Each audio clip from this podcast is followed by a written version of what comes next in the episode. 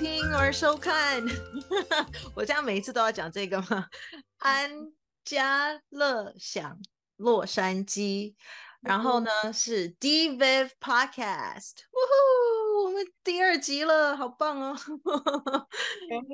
Yeah, we're gonna keep it going. OK. 那今天呢，我们要呃有一点点延续上一集，我们在讲说就是呃这些房市的一些问题啊，然后呃再给大家一些些建议啦，所以也算是干货 Part Two 吧。OK，那我们我们之后会有一系列的有趣的东西，所以我们不是只是有这种很干硬的东西而已。我觉得我我个人觉得 knowledge 很重要，你知道知识就是力量，所以现在的这种房市。的这个状况有一点点艰难，所以想说给大家呃一些讯息，嗯，就是知道哦，我我现在买的不是买在低点，也不是买在高点，而是买在对我来说最适合的点，对吧？嗯，是的，呃，然后呢，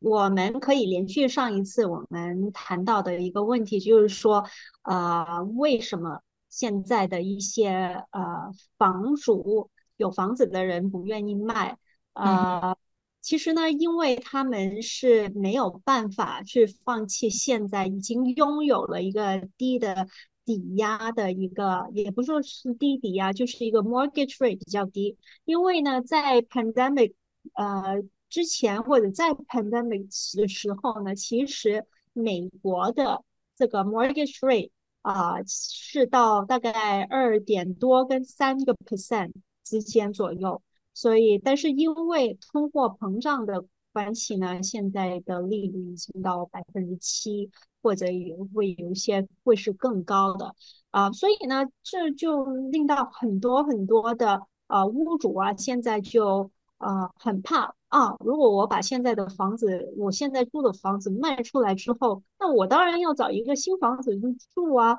但是如果买我买新房子的话，那不就是我要承受这么大的一个呃 interest rate mortgage rate 了吗？所以呃，到五月今年的五月底为止哈，美国大概有一百零八万套的。房子现房就是等待着呃呃去售出或者等待的去呃订合同，啊这这个数据是来自于啊我们的呃国全国的地产经纪人协会的一个数据啊现在是大概从一九九九年到现今为止是一个最低的一个水平，嗯。嗯，我觉得还有一个就是，呃，房子的话呢，呃，就是现在这个就是没有那么多人买嘛，然后。像我知道的话，比如说以前低利率的时候，对吧？我可能，哎，我我因为利率比较低，所以我可以去找的房子，我可以定价位高一些些。因为就是是，比如说我我想要找，比如说一个 million 就只是比较好一百万的房子，那可能是三个 percent 的利率的话啊，那我每一个月要还的钱可能。呃，大家自己去计算一下，我就数学现在 就没有办法马上计算好？但是可能现在变成七了，中间等于是 double 了。那所以，我可能之前本来我的 budget 是一个 mil 的，我当然我现在不可能把它，因为因为利率 double，我的那个 budget 也把它降成是只有之前的一半。但是我就必须要把我的金额降低一些，因为利率变高了。所以相对来说，大家可以接受的那个 price range 就变少，变变比较低，因为该想要买房子的人还是会买，还是需要买。那但是他就可能没有办法去到这么高的价位的一些房子了，原因是因为利率变高，所以他们这样换算下来，其实我对买家来说，我还款的金额是一样的，可是因为利率的关系，我不能够去买，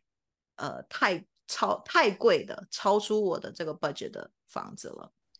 嗯，是的，呃，然后呢，就是在于一些呃新建筑的房子来说呢，就变成了我们很多买家的一个唯一的一个希望了。因为相对好像我们上一个 episode 讲到，呃，为什么一些新建的房子可以比呃拿出一些相对嗯比较容易接受的价格哈，啊在五月份为止，我们这数据啊也是到五月份了哈，五月今年的五月份为止呢，就是新建的呃房屋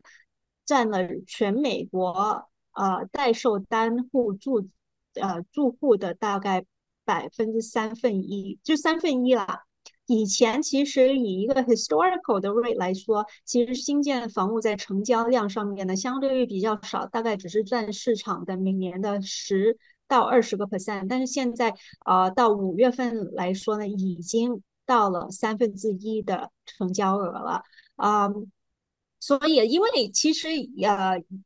我也理解哈，因为有很多的买家呢，其实也自己会呃呃计算。比如说，我买一个新的房子，全新的房子，很多装修上面我就不需要去再呃投入一些钱在里面了。呃，相对于如果我想我我买到一个相对比较旧的房子的话呢，其实除了呃马上可以搬进去的好处呢，但是还是要嗯刷一下新油漆啊，清洁一下啊，或者做一些小改动，其实那个也是一呃有一定的费用加在里面的，所以嗯。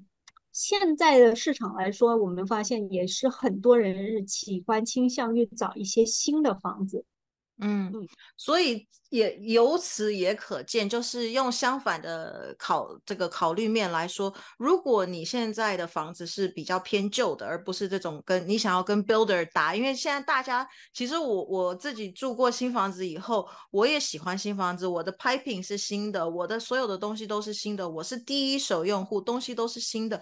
那你旧的房子的话。就会觉得啊，这个尤其越很老的，加州有非常非常老的，有一九一几年的那种房子，当然维会的维护的很好，可是可能你就怕它，我们眼睛看不见的地方，你怕它有一些什么问题。那所以如果你是卖家的话，你希望你的房子卖一个好的价钱，那你的房子又是比较偏老一点的，当然不是让你说啊，你去把你整个房子都翻新了。如果你可以的话，经济上面你可以允许的话，你可以这样做。但如果不行的话，我觉得基本的东西应该做，比如说重新刷个墙啦，呃，新的油漆绝对对买家来说啊，我不用重新漆油漆了。呃，如果比如说地毯啦，呃，现在的趋势，我觉得大部分人其实比较喜欢地板。那我觉得地板有一个好处是，呃，就算你是喜欢地毯。我以前住过房子，是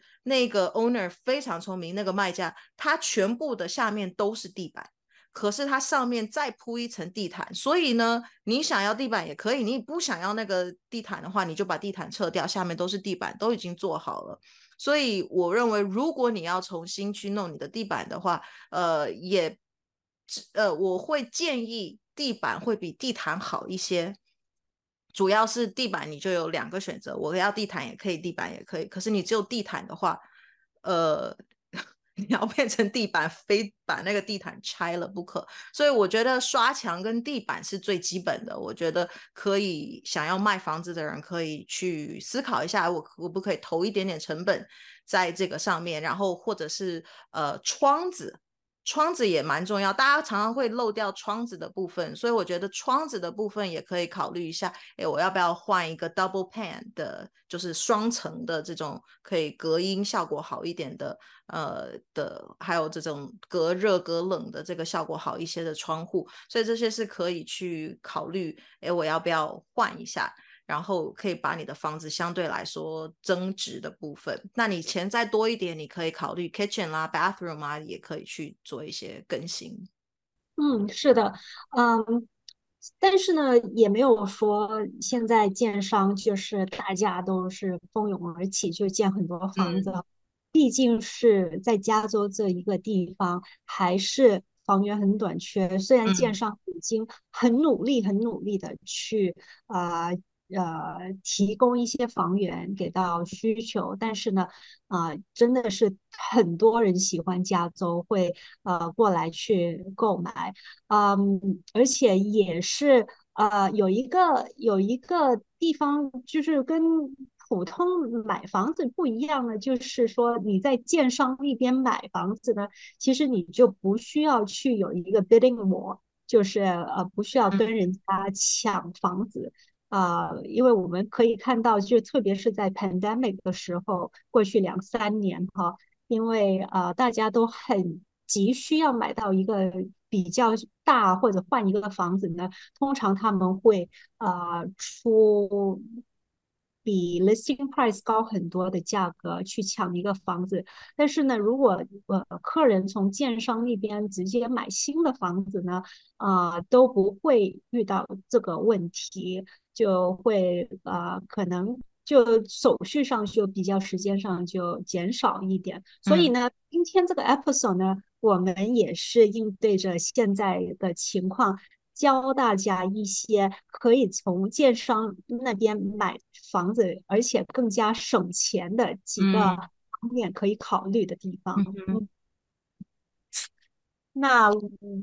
第一个地方呢，就是啊，可以考虑的就是啊，通常一些建商他会啊有一些。upgrade 给你选择，比如说啊，你 kitchen 你想选择哪些的瓷砖呢？或者就是可以有几个价格的，嗯，一些呃 quality 的瓷砖给大家去一个选择，嗯，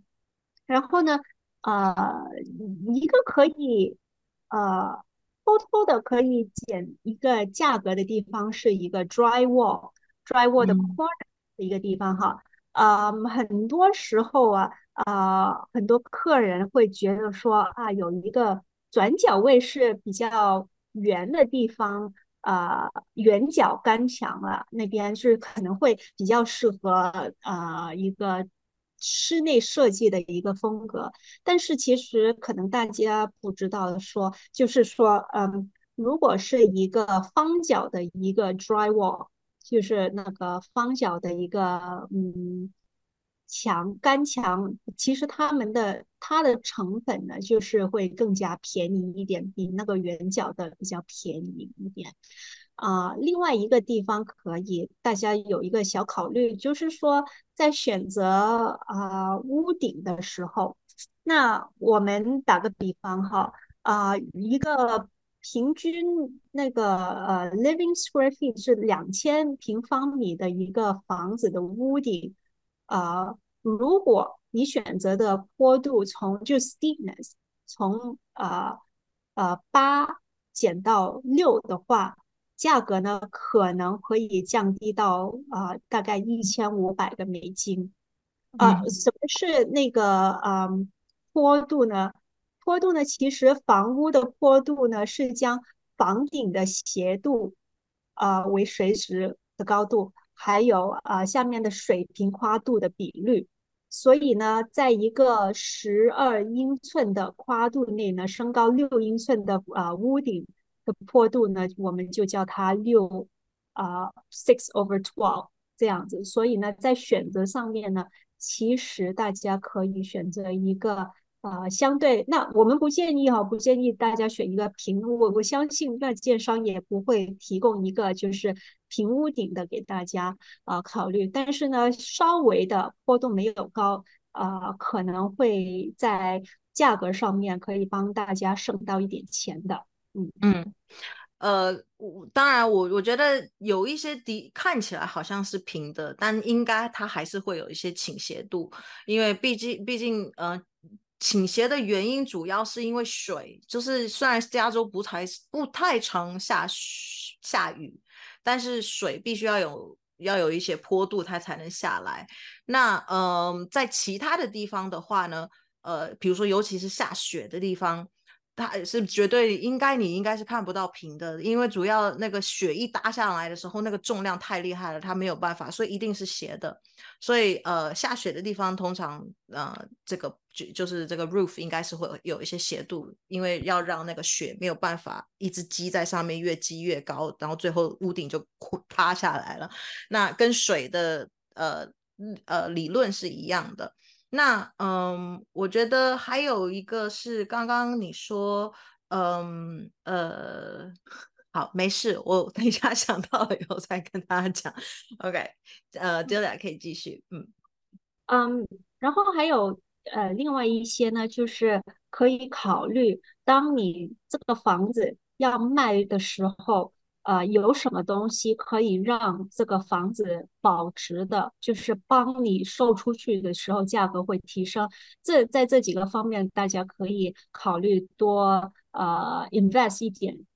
钱在里面。就比如刚才 Vivian 所提到的，好像呃那个 double panel 的 window。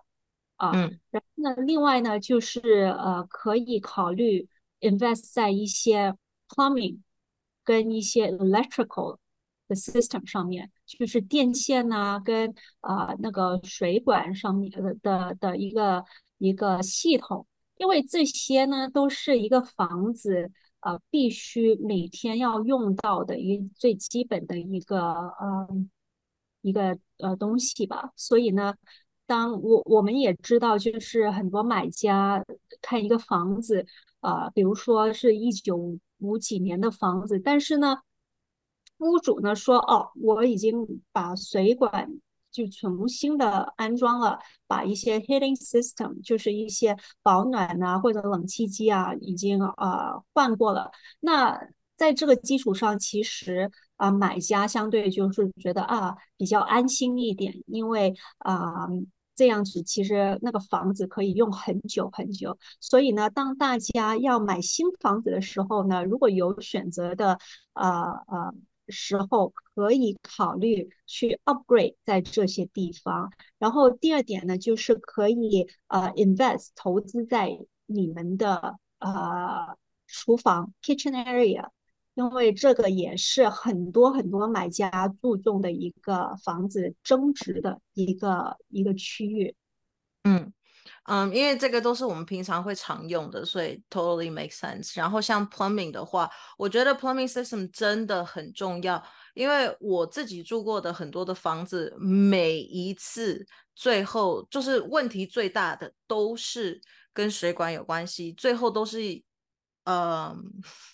都有淹水的问题，OK，呃，不管新房子、旧房子都有水患的这个问题，所以这个、这个、这个就是你知道这个水管啊，这些水的这些东西，我觉得是真的还蛮重要的。所以大家这个部分，那我会建议，如果你们真的 invest 在这一些，就是比如说 upgrade 你的 plumbing 啦，或者一些东西的时候，呃，我不晓得有没有办法，你是跟那个跟那个。Plumbing 的那个公司去跟他要那个 certificate，这样子至少你也可以让给你的 buyer，因为这些东西都是藏在墙里面的。你说你 upgrade 了，我保那个买家怎么知道你是真的有 upgrade 还是没有 upgrade，对不对？我最近因为听说一个是那个那个工人跟他说他他帮他做了 plumbing，他后来自己发现是没有做 plumbing 的，还收了他钱。所以后来就闹到法，就是闹到 court 上面。所以这个东西就是大家要小心。然后你去做 plumbing 的时候，应该要去监工一下，看一下，要不然呃，因为是藏藏在里面的东西，是真的，你有时候。你没有去看，你真的不晓得到底有没有那个。然后我刚刚有想到，我刚刚忘记了那个是关于那个圆的那个 drywall 的部分，就是大家会觉得哇，这个圆的好漂亮哦，这个 decoration 就是看起来很漂亮。可是我必须要说，实用性来讲，它真的很不实用。因为我就是我妈妈她现在住的那个房子，它有一面墙就是做一个大圆形。然后你知道那一面墙，它就是一个 decoration wall，什么东西都不能 摆在那一个墙那边，因为你摆一个柜子，柜子是直的呀，那你后面不是这样子一个半圆形，就你东西不是会掉下去，就你你的东西是没有办法靠到墙壁的，你连要挂一个画，它都会有点浮，因为它就是是一个圆弧形的状态，所以圆弧形就是看起来好看，可是它实用上面来说的话，其实是很不实用的。而且你的整个 space 就浪费掉了。嗯，呃，刚才我还想加一句关于 plumbing 啊，除了它是看不到的呃一个地方之外，哈，其实在美国，如果想找一个好的 plumber 啊，其实也是要经过很多很多的筛选的，这是我个人的经验哈。这个真的，我也我也是，嗯。所以，如果你现在已经认识一个非常好的 plumber，就千万不要让他走了。啊，对，不要跟他讨价还价，因为这个真的很重要。因为他当会你跟他讨价还价，他就偷工减料怎么办？大爆水，损失的更多，真的。而且最重要的一点就是说，呃，可能坏是一个地方，但是因为它是全屋都联系都是 connected 的，所以通常一有问题的话呢，都是一些比较大的一个呃 project 来做，所以呢，其实真的应该就是呃 invest 在一些比较好的 plumbing system 跟电线也也是 electrical system，嗯。真的，尤其如果你买的是两层楼的，像我的 cousin 现在住在 Diamond Bar 里面，他的那个第二层就是他也是有 plumbing，就是他已经花过无数次，每一次都是来修一点，哦漏水了修一点修一点，后来就发现根本不是只是修一点修一点就可以，它是整个 system 有问题，就是你刚刚讲，所以后来就是要把整个全屋子的 plumbing 通通要重新换过。二楼，然后他又会沿着墙，所以还有一楼，就是整个这超级大的工程，花了两三个月做。那所以就是这个真的是一个大工程来的，嗯。所以我们其实有个笑话哈，就是说，呃，你人生中最重要的其实有三个人哈，就是一个就是你的 lawyer，对，律师、医师。一个是你的 hairdresser，你的发型师，OK，一个就是你的 plumber。医师不重要吗？医师也应该蛮重要，四个吧。医师也很重要，其实有很多都是非常重要的。呃，老师也很重要，五个啦，五个啦。对对。所以其实我重点就是，你找到好的 plumber，就千万不要不要跟他就对吵架了，真的真的是很难啊。我住的每一个房子，我不晓得是不是因为跟我，我不晓得是我是是迷信哦，跟星座有关还是怎么样子，就是真的住每一个房子都是大漏水。住第一个，我们而且都在地下室漏水，然后都不会有人知道，因为我们不会常常去地下室，然后结果就呃那个地下室大漏水，然后。呃，一第一次是漏热水，所以我们那个热水一直在楼下漏。然后第二次是我不在，然后他是那个他是那个好像外面的那个喷水的那个漏了水，所以他延到里面，然后也是在地下室，我的 DVD 所有都泡在水里面，完蛋了。所以就真的是。plumbing 很重要 我都不想要说什么，损失好惨重哦。嗯，好了，除了聪明之外，我们去下一点呢，就是什么呢？就是我们提议哈，大家买家了，就是在买新房子的时候呢，呃。也要大概存百分之十到十五 percent 的这个备用基金、备用金吧。呃，为什么是这么说呢？因为呢，现在嗯，很多时候哈，新建的房子不是说我今天签字买，明天就可以搬进去，通常还是有要等到好几个月或者到半年之后，建商才。把新的房子建好，然后交到你手上。所以，但是在这个期间呢，很多时候，呃，可能就是那个 material 这建材会有受到一些价格的调动。特别这个是情况，特别是在 pandemic 就是疫情期间啊，我记得当时候就是呃。美国，特别是美国，很缺一些木材建，就是建房子的木材啊。那时候的木材价格呢，突然就飙升了，所以也导致呢，很多其实已经签了 contract 的一些买家，因为到最后出来的一个真实呃最终的价格啊，他们付不起，因为他们没有存额外的一些呃呃备用资金啊去付，然后呢。连整个啊的 down payment 或者一个 deposit 也没有了，因为他到最后就不能呃付款。所以呢，其实啊，我们建议哈大家就是买家可以准备大概你的呃 purchase price 购买价格的百分之十到十五的一个备用金，就以防以防万一嘛。嗯。没错，然后还有，我觉得新房子也要就是非常注意，要做一个呃这个 inspection。你不要觉得啊是新房子就算了，我不要做 inspection，因为有一些东西我们就不是专业的。一个房子检查师，那他们就会看到啊，知道这个地方是不是有什么问题啊？那你就是 builder 都会给你一年的这个 warranty。那你当然在还没有住进去的时候会有一个 walk through，所以就是在所有这些，然后那你当然在 walk through 之前就是这个 inspector，那他可以帮你再看，然后帮你再确认所有的东西都是好的，都是呃都是。